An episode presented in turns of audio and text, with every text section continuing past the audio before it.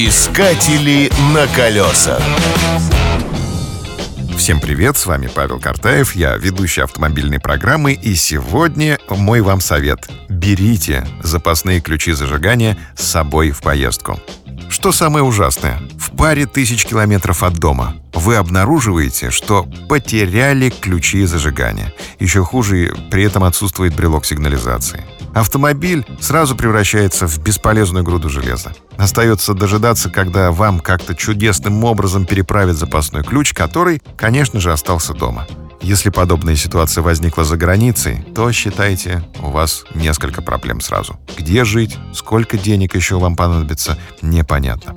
Итак, поскольку такие случаи бывают, мораль простая. В дальнюю дорогу берем с собой второй ключ и брелок сигнализации. Если вы теряете один комплект, второй может оказаться настоящей панацеей.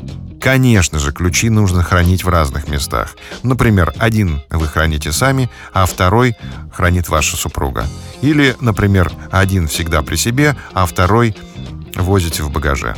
Ну, кстати, брелок сигнализации не обязательно может быть потерян, он может быть сломан.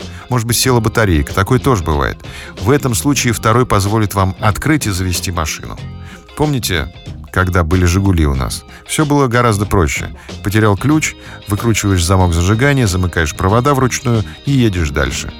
Сейчас машина сложнее стала, такой номер не проходит. Поэтому следует быть предусмотрительнее. С вами был Павел Картаев. Удачи на дорогах. До новых встреч. Продолжение следует. На колесах. Искатели на колесах.